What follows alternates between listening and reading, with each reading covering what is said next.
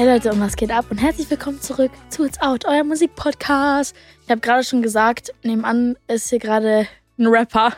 Und ich meinte gerade, wir sollten eigentlich ihm sagen, dass er mal über Paracetamol rappen sollte und nicht über Drogen oder Koks oder so, sondern einfach mal, ich nehme jetzt Paracetamol mit den Boys 030, let's go. Weißt du, eher sowas. Das wäre irgendwie ein bisschen cooler. Weil ich finde so dieses ganze Drogengerappe, äh, langsam nicht mehr so cool mir fällt gerade ein, es wird ja gerade über diesen Song fett diskutiert in der Politik und so weiter, dass sie den runternehmen wollen. Der heißt Julie oder so? Nee. Helle Helene? Nee? Laila. Laila. Aber ich bin ehrlich mit euch, ich find's richtig, richtig unnötig, weil 90% der anderen Songs sagen viel schlimmere Sachen als bei Laila. Dass der Text etwas, ja, sexistisch ist, ist klar. Aber dann müsste man halt auch aber die drei Trillionen anderen Songs runternehmen. So, deswegen finde ich es gerade so ein bisschen kritisch, diesen Debate. Aber ich finde den Song sehr lustig. Ist halt Ballermann-Vibes. Weiß ja nicht. Wenn ihr gerade in den Sommerferien seid und am Ballermann seid, schreibt mir eure Stories. Ich würde gerne wissen, wie es da so abgeht. Vielleicht lese ich einfach mal eine vor nächstes Mal, wenn wir schon so im Modus sind. Ich fliege heute Abend äh, nach Paris mit meiner Freundin, die ist schon da. Und ich fliege später, weil wir heute zwei Folgen drehen wollten. Aber Leute, wenn ich eins sagen kann über Künstler und dieses ganze, dieses ganze Business, you never know. You never know. Es kann doch einfach mal jemand nicht kommen, aber nicht, weil es an denen liegt, so. Das hat nichts damit zu tun, sondern Züge, Flüge, Managements, andere Termine. It's crazy. Und deswegen ist mein Flug so spät. Aber ich habe jetzt mehr Zeit mit euch zu reden für diese eine Folge, weil wir gerade, wir haben gerade so viele Leute angerufen. Wir haben, glaube ich, so ich habe, glaube ich, zehn Leute oder so angerufen, angeschrieben, die seit langem nichts mehr von mir gehört haben, so die Gast sein könnten, die in Berlin sind, so random. Ich habe, glaube ich, die Elevator Boys angerufen, die konnten gerade nicht. Ganz komische Sachen. Wen habe ich noch so angerufen? Ah, ich habe versucht, meine Managerin zu überreden, dass sie hier reinkommt. Wollte sie nicht. Leute, wenn ihr wollt, dass Christiane hier reinkommt in diesen Podcast und euch den Tee erzählt, wie es ist, Künstlerbegleitung zu machen, ähm, Begleitung von Influencern und sie hat auch früher gearbeitet für eine Band, für eine Girlband, spammt sie voll. Spammt sie jeden Tag voll mit irgendwelchen Emojis, belästigt sie richtig, ja, weil wir haben es gerade nicht hingekriegt. Sie will sie will es einfach nicht. Naja. Wir fangen einfach mal an mit den Releases. Ähm, diesmal gab es echt, echt tolle Sachen. Und wer wieder am Start ist, ist Calvin Harris. Der haut gerade richtig schön raus. Ähm, nächste Woche kommt ja das neue Album. Und er hat dann diese Woche die Tracklist dazu auf äh, Instagram veröffentlicht. Ähm, sieht schon sehr, sehr cool aus. Da sind coole Leute auf dem Album, Leute. Unter anderem Dua Lipa, Charlie Puth, Georgia Smith und so weiter.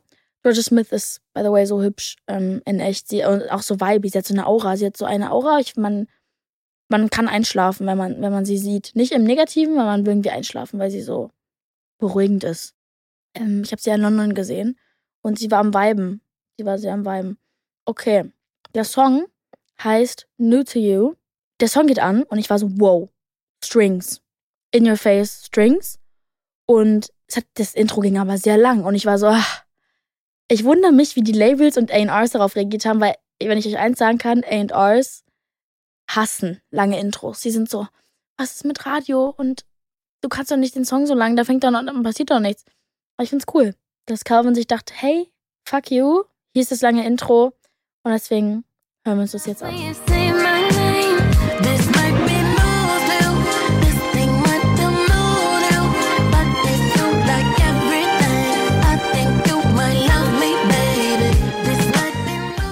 Die Parts sind cool, also Tanashi ist eh super, super talentiert, wenn ihr sie noch nicht kennt. Checkt sie ab, richtig cool. Normani kann sich krass bewegen. Guckt euch mal ihre ganzen Performances an. Breath Control bis zum geht nicht mehr. Offsets Part äh, ist okay. Ist okay. Ich würde sagen, in diesem Fall dominieren die Frauen. Finde ich auch nicer. Nein, aber als nächstes haben wir, oh, Beyoncé. Beyoncé hat ihr Album rausgebracht. Renaissance heißt es. Cover sehr, sehr cool. Typical Beyoncé-Vibes. Und wie Beyoncé es gerne macht, sie sagt, jetzt aus Label-Sicht, sie sagt es einfach keinem. Sie sagt, ihr müsst euch überlegen, in jeder Stadt ist das Major Label, bei dem sie gesigned ist. Und alle arbeiten als PR auf sie zu. Das heißt, die machen Playlist-Pitchings, die machen Playlist-Pitchings heißt basically, dass ihr Song immer ganz oben, weil sie ist Beyoncé, in die Playlisten von offiziellen Playlisten von Spotify reinkommt, iTunes, Deezer, egal was. Und man muss ja auch PR-Sachen, das heißt, dann gibt es noch Influencer, die die Bescheid geben müssen, dann gibt es noch Radios und bla bla bla bla. Und sie erzählt es aber einfach keinem. das hat sie beim letzten auch gemacht. Äh, es wurde mir nämlich erzählt, Insider-Info, das kann ich kann nicht sagen von wem, aber sie hat es nur einer Person gesagt und ähm, niemandem anders, nicht mal ihrem Management oder irgendwas. Also sie macht es wirklich so, sie erzählt halt nur sich selber und ihrer Seele und wahrscheinlich ihrem Toast, was sie morgens gegessen hat. Und das gleiche hat sie gemacht mit dem neuen Album. Und hat es einfach niemandem erzählt. Und mir, mir wurde dann erzählt von Leuten, die bei Labels arbeiten, so, wir waren alle so, ist halt nervig, weil alle so null vorbereitet sind und in, innerhalb von einer Woche irgendwie muss ein PR-Plan stehen. Und für die ist dann halt auch so, ja, die machen das für Beyoncé, was mega cool ist. Das ist voll das Privileg, aber ist ja auch nicht so, als würden die sie dann treffen oder so. Also es ist so ein bisschen stressig für die ganzen Leute. Jedenfalls ähm, ist es aber so ein bisschen auch Beyoncé halt, ne? Sie darf es halt. Das Album heißt, genau, Renaissance habe ich schon gesagt. Und sie hat ja auch Break My Soul vor einiger Zeit veröffentlicht. Finde ich nicht so nice. Ähm, es ist halt, es geht alles in eine andere Richtung, was ja nicht schlimm ist. Aber ich finde, dass ihr Album und ihre Songs bestehen aus Melodien. Wenn wir uns einen, einen Song anhören, sagen wir einfach mal Church Girl oder Summer Renaissance. Die beiden Songs. Es ist sehr House, sehr Techno und sie reiht Melodien aneinander. Es sind keine Toplines. Toplines sind Chorus. Wenn wir jetzt, ich sag jetzt einmal Nico Santos. I'm shouting from the rooftop, baby. Das ist also eine Topline, ne? Kann man immer wieder singen, Ohrwurm. Und bei ihr ist es so, ja, sehr flowy. Ich glaube, das sind so Songs, die können einfach im Hintergrund so gespielt werden. Außer ihr macht das Album an und ihr denkt euch persönlich, ey, boah, ich falle nach hinten um, so geil, ähm, Beyoncé, Queen, bla. Aber ich war so, äh, wenn ich jetzt House-Techno-Alben miteinander vergleichen müsste und ich würde ich wahrscheinlich auch eher Drakes Neues nehmen als das von Beyoncé.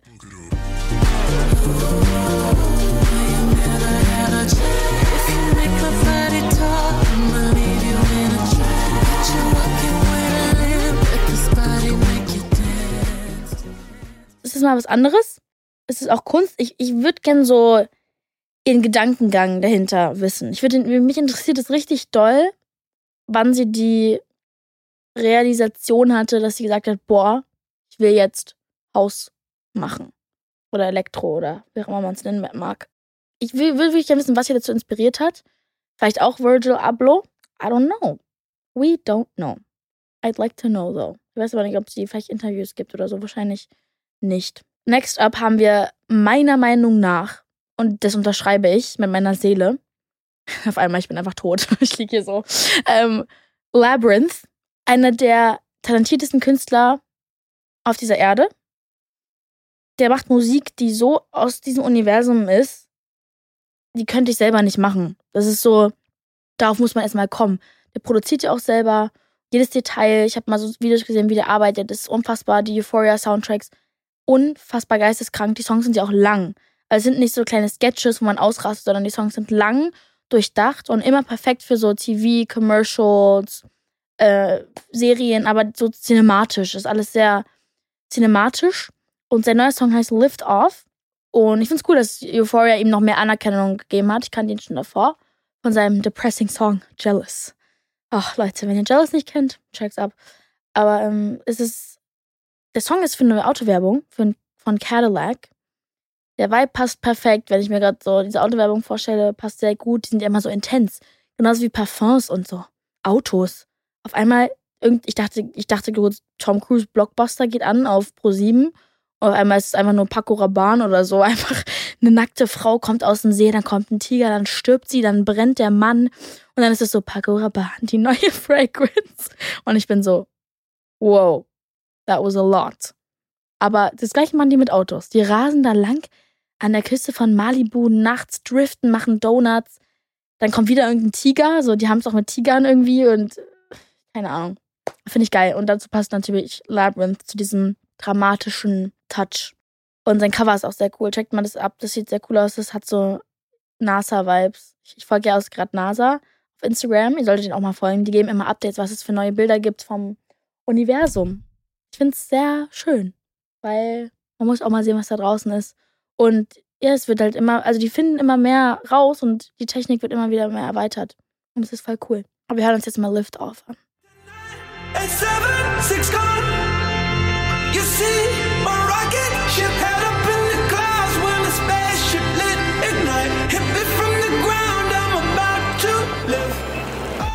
Next up haben wir Vanessa Mai. Sie wollen wir auch mal als Gast haben.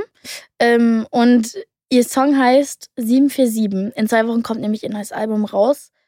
Und wer sie nicht kennt, sie macht basically sehr verschiedene Sachen. Also so genre-technisch kann ich da gar nichts fett einordnen. Ich würde sagen, dass der rote Faden Pop ist, mit Schlager gemischt. So ein bisschen vielleicht Bubblegum Pop. Und voll viele Alben kommen gerade raus. Wahrscheinlich haben alle das gleich gescheduled mit ihren ganzen Managern und so weiter. Da haben sich bestimmt alle was dabei gedacht für den Sommer. Und sie hat irgendwie dann, ähm, dann noch ein Buch, was sie rausbringt, eine Autobiografie. Ich finde das Cover von ihrer Single sehr cool, aber wir hören einfach mal rein. Wenn sie träumt, kann sie eigentlich fliegen. Immer dem Himmel entgegen. Höher als die 747. Und sie fliegt. Also, ich würde ihn persönlich nicht hören. Wenn ihr ihn feiert, gönnt euch den Song auf jeden Fall. Aber irgendwas stimmt da bei mir nicht. Irgendwie ist mir so ein bisschen zu poppig. I don't know.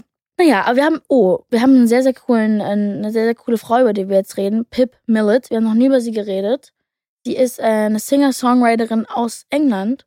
Sie ist sehr, sehr talentiert. Sie hat einen sehr eigenen Style und sehr so individuell. Ich mag ihren Vibe. Sie hat so ein bisschen RB-Vibes.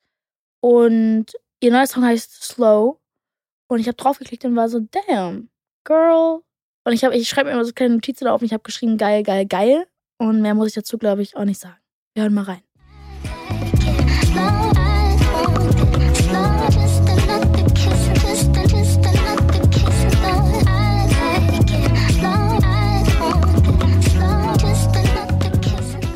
Ja, so ein bisschen Jazzy-Vibes, aber man könnte auch so ein bisschen ja, an der Spree sitzen und das hören und so den Sonnenuntergang schauen. Das sind so die Vibes, die ich von ihrem Song krieg.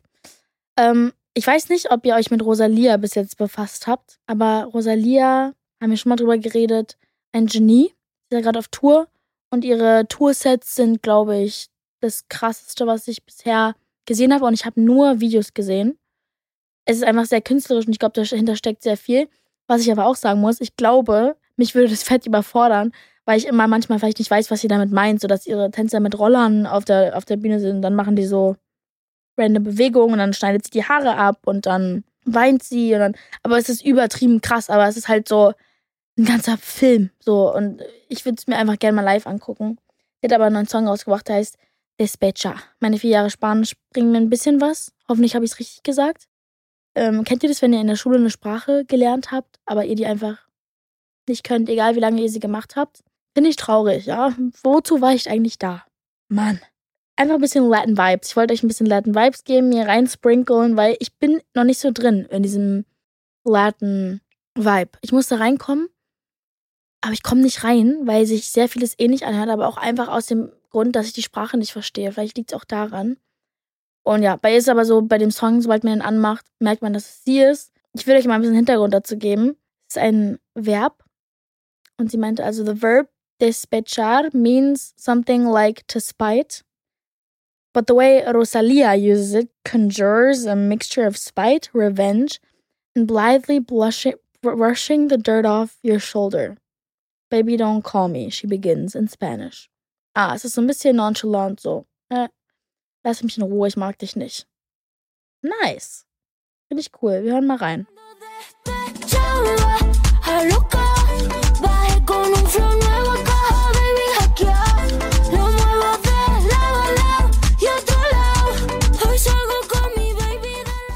Leute, das Internet ist ausgerastet. Das Internet ist komplett ausgerastet die letzten Tage, weil die neue High School Musical Staffel von der Serie draußen ist und Olivia Rodrigo und Joshua Bassett caught hugging on the red carpet and taking pictures together.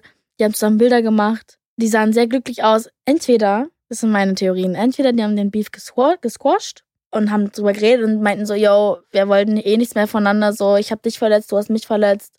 Wir sind damit erfolgreich geworden. Olivia Rodrigo hat ein paar Grammys damit gewonnen. Scheiß drauf.